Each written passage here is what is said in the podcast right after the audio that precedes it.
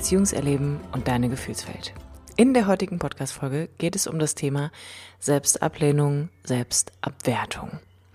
Und das ist ein sehr sensibles und weit verbreitetes Thema, was meiner Meinung nach ein bisschen Aufklärung bedarf und eins der Themen ist, was ich als eines erlebe, wo es sehr, sehr schnell mal gepflastert wird, so nenne ich das mal. Das heißt, wo irgendwie ein Pflaster drüber geklebt wird, im Sinne von, wir müssen ja nur meditieren oder wir brauchen positive Affirmationen oder Good Vibes Only und so weiter und so fort. Und bei der Thematik Selbstablehnung geht es natürlich darum, dass es sich um Menschen handelt, die entweder ganz offensichtlich oder aber auch sehr subtil in einer Spirale aus Selbstabwertung feststecken. Und ich spreche jetzt hier wirklich nicht über pathologische Störungen, sondern konkret um diese Abwehrmechanismen, die du vielleicht auch in dir kennst, dass du dich für dein Äußeres kritisierst, dass du deinen Körper abwertest, dass du ein Thema mit deinem Selbstwertgefühl hast generell oder dass du irgendwie auch das Gefühl hast, du bist einfach in keinem guten, ich nenne es mal gesunden Kontakt mit dir. Und hier würde ich tatsächlich auch immer darauf hinweisen, dass natürlich diese gut gemeinten Techniken und Methoden wie du musst dich einfach nur ein bisschen mehr selber lieben, du musst mehr Me-Time mit dir verbringen, sprich dir gute Gedanken zu und nutze irgendwie Affirmationen oder positive Kalendersprüche. Das hat natürlich alles seine Daseinsberechtigung. Aber für mich gilt an dieser Stelle auch wieder, wir brauchen ein tieferes Verstehen für diese Thematik, um sie richtig einordnen zu können und um auch wirklich im Kern zu begreifen, worum geht es bei Selbstabwertung eigentlich. Und für mich ist Selbstabwertung, Selbstablehnung quasi äquivalent. Also ich benutze die beiden Worte als eins, auch wenn ich es getrennt einfach mal aufgreife, weil möglicherweise gehst du auch eher mit dem einen oder mit dem anderen Wort eher in Resonanz. Und ich beginne mal so, dass ich sage, Selbstablehnung hat extrem viel mit innerer Spaltung zu tun. Und natürlich auch wieder mit Bindungstraumatisierung. Was meine ich damit? Erlebst du als Kind im Kontakt zu deinen Eltern, deinen wichtigsten Bezugspersonen, traumatisierende Ereignisse, erlernst du, wie du zu sein hast. Du lernst, wofür loben dich deine Eltern, wofür lieben sie dich, wofür bekommst du Anerkennung, wofür wirst du abgelehnt. Und du bist gezwungen, aufgrund deines Überlebenswillens und auch gezwungen aufgrund der Bindung, die du halten musst zu deinen Eltern, weil ohne die wärst du nicht lebensfähig, dich auf eine Art und Weise von dir selbst gewissermaßen zu trennen. Du trennst dich von den Teilen, die, ich sag mal, einfach nicht gut ankommen, die nicht willkommen geheißen werden, die deine Eltern in dir ablehnen, die deine Eltern überfordern, die deine Eltern triggern, die für große Irritation im Beziehungserleben sorgen. Und was dadurch entsteht, ist natürlich erst einmal ein Erwachsener, der ein extrem negatives Selbstbild von sich hat.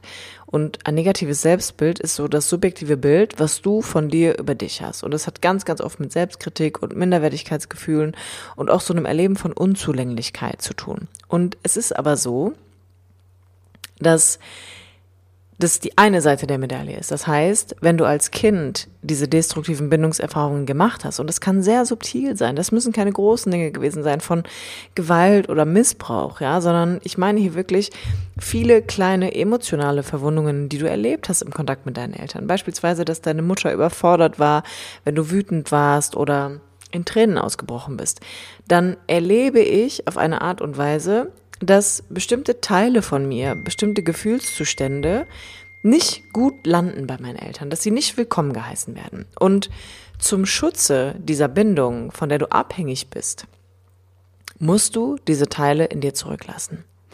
Die andere Seite der Medaille ist, es braucht natürlich einen Mechanismus, der sicherstellt, dass diese abgespaltenen Teile nicht zurückkehren oder wieder ans Licht wollen. Sprich, ich werte mich dann permanent selber dafür ab, wie ich mich fühle, wie ich aussehe, wie ich mich gebe und so weiter und so fort. Das heißt, damit stelle ich quasi sicher mit meiner Form der Selbstabwertung, dass das, was ich zurücklassen musste, auch nicht zurück ins Leben findet. Also, dass das nicht mehr hochkommt, weil ich habe ja als Kind, ist meine oberste Priorität, dass ich den Kontakt so nah wie möglich zu meinen Eltern gestalten muss. Und was daraus natürlich entsteht, ist ein Selbstwertgefühl, was bedeutet das Maß an Wertschätzung und Akzeptanz, das du für dich gegenüber empfindest, einfach extrem gering ist. Und bei Selbstablehnung ist das Selbstwertgefühl eines Erwachsenen oft extrem niedrig. Und da mag ich dich auch mal einladen, auf dich zu gucken.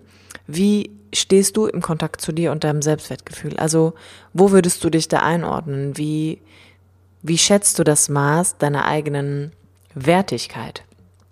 Und ein weiterer Grund, warum wir so etwas wie Selbstabwertung in unserem Leben tatsächlich integrieren, kann sein, dass ich durch meine Eltern verbale Abwertung erlebt habe. Entweder ganz offensichtlich oder aber auch durch eine subtile Beschämung. Das bedeutet, dass ich für bestimmte Dinge von meinen Eltern subtil abgelehnt wurde. Ich wurde vielleicht ignoriert, Jemand hat einfach den Raum verlassen, hat mich alleine gelassen. Ich wurde vielleicht offensichtlich dafür beschämt, indem ich dadurch verbal abgewertet wurde. Wie sowas wie, du bist so dumm, das ist ja ekelhaft, was du machst, oder du solltest dich was schämen. Das können diese Äußerungen sein, die wir teilweise dann rückblickend als Erwachsene als normal erleben, aber für ein Kind ist das ein gravierender Einschnitt. Ist es ein, eine wirkliche Bedrohung für die eigene Wertigkeit und es zerstört häufig den eigenen inneren Willen und auch die Würde, die damit einhergeht. Dass Kinder ganz, ganz häufig durch ihre Eltern tatsächlich geopfert werden, einfach weil Eltern in Kontakt kommen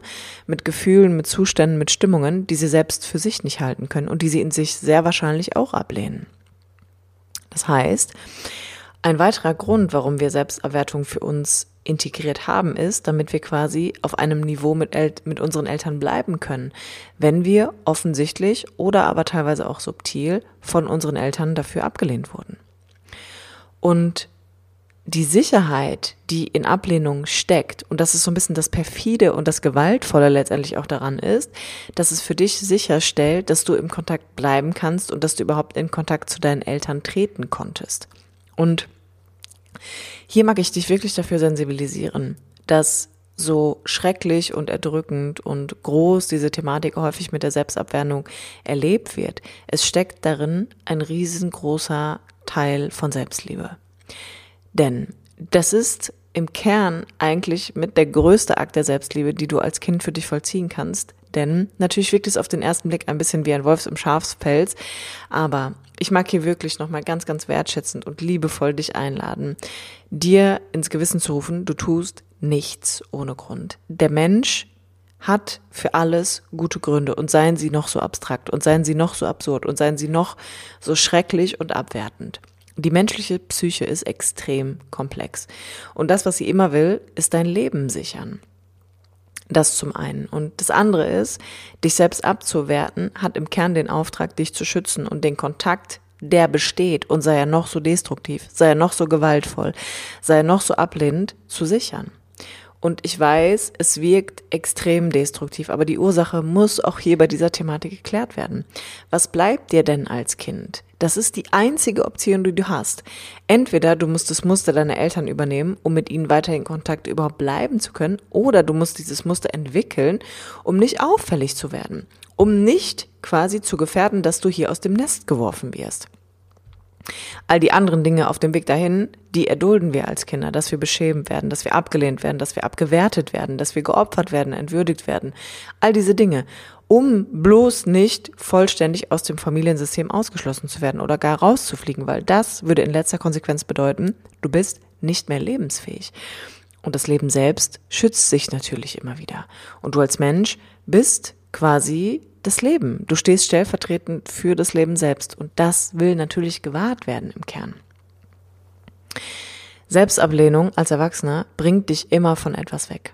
Und natürlich auch hier wieder von einem Gefühl. Das heißt, der Weg der Selbstablehnung ist genau dieser. Es gilt erst einmal zu verstehen, dass ich eine gewisse Form der Wertschätzung da walten lassen muss, wo möglicherweise noch völliges Unverständnis dafür herrscht und immer noch für dich selbst auch herrscht. Du musst genau da, wo du verlassen wurdest, wo du Liebe gebraucht hättest, wo du Verständnis, Zuwendung und einen Kontakt, eine gesunde Unterstützung gebraucht hättest, stehst du da jetzt mit dir und darfst es für dich entwickeln. Weil da wird niemand im Außen kommen. Und selbst wenn da jemand ist, der dir vielleicht eine Form der Zuwendung schenkt, die du irgendwann mal gebraucht hättest, wirst du sie nicht annehmen können, wenn du in der krassen Spirale von Selbsterwertung gefangen bist. Das heißt, Natürlich können wir Vergangenes nicht rückgängig machen, aber du kannst dein Reaktionsmuster verändern. Und du kannst da ein Selbstbewusstsein schaffen, wo du vielleicht jetzt noch im Dunkeln stehst und immer wieder so in diese gleiche innerliche Falle tappst. Es muss bei Selbsterwertung durchdrungen werden, wozu du das erlernen musstest. Wozu dient dir das, das heute immer noch und immer noch und immer noch und immer noch wieder zu tun?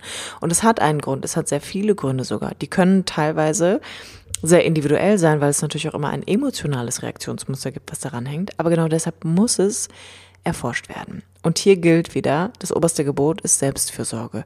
Ich muss Maßnahmen in meinem Leben etablieren. Ich muss Prioritäten setzen, die darauf abzielen, mich kennenzulernen. Mich so kennenzulernen, wie eigentlich meine Eltern hätten das tun müssen, aber sehr wahrscheinlich nicht konnten, weil sie in sich nicht beziehungsfähig waren, weil sie nicht genug Kapazität für dich hatten, weil sie nicht in der Lage waren, über ihre eigenen Muster hinaus zu denken, zu agieren und das in dir ablehnen mussten, was sie in sich selbst ablehnen. Und du kannst dir das so ein bisschen so vorstellen, als Kind war es deine einzige Handlungsoption, dich selbst abzuwerten, aber als Erwachsener hast du so viel mehr Möglichkeiten heute. Du bist in der Lage, hinter die Kulissen zu gucken. Du bist in der Lage, hinter den Mechanismus von Abwertung zu blicken. Und natürlich ist das alles mit sehr viel Schmerz verbunden und mit sehr viel Traurigkeit und mit sehr viel Wut. Und genau darum geht es. Genau diese Gefühle dürfen heute als Erwachsener wieder integriert werden. Über das Erlebte, über das, was dir widerfahren ist, über das, was man dir angetan hat. Offensichtlich oder aber subtil. Und nein, nochmal, es geht nicht darum, dass wir mit dem Finger auf deine Eltern zeigen wollen und sagen wollen, oh Gott, du hast die schlechtesten Eltern auf der Welt. Nein, es geht nie um die Person, es geht immer um das Verhalten, was du übernehmen musstest auf eine gewisse Art und Weise, um quasi auf einem Niveau mit deinen Eltern bleiben zu können. Und das ist in den meisten Fällen eine Selbstabwertung, die Erwachsene für sich einfach heute noch praktizieren. Und nochmal, es gilt zu erforschen, warum du diese Mechanismen an den Tag lehnst. Es gilt nicht, dich noch mehr abzuwerten für das, was du tust. Ja, also es gilt nicht, sich abzuwerten für die Abwertung, sondern es gilt, liebevoll darauf zu blicken, warum du tust, was du tust und was deine innerlichen Reaktionsmuster sind. In diesem Sinne hier auch nochmal für dich.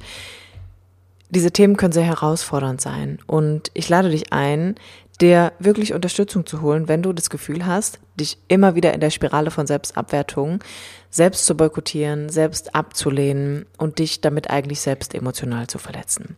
Alle Infos zu meinem Coaching findest du wie immer in den Shownotes oder auf meiner Homepage unter www.kimsternemann.de-termine. Ich sage danke fürs Zuhören und bis zum nächsten Mal. Deine Kim.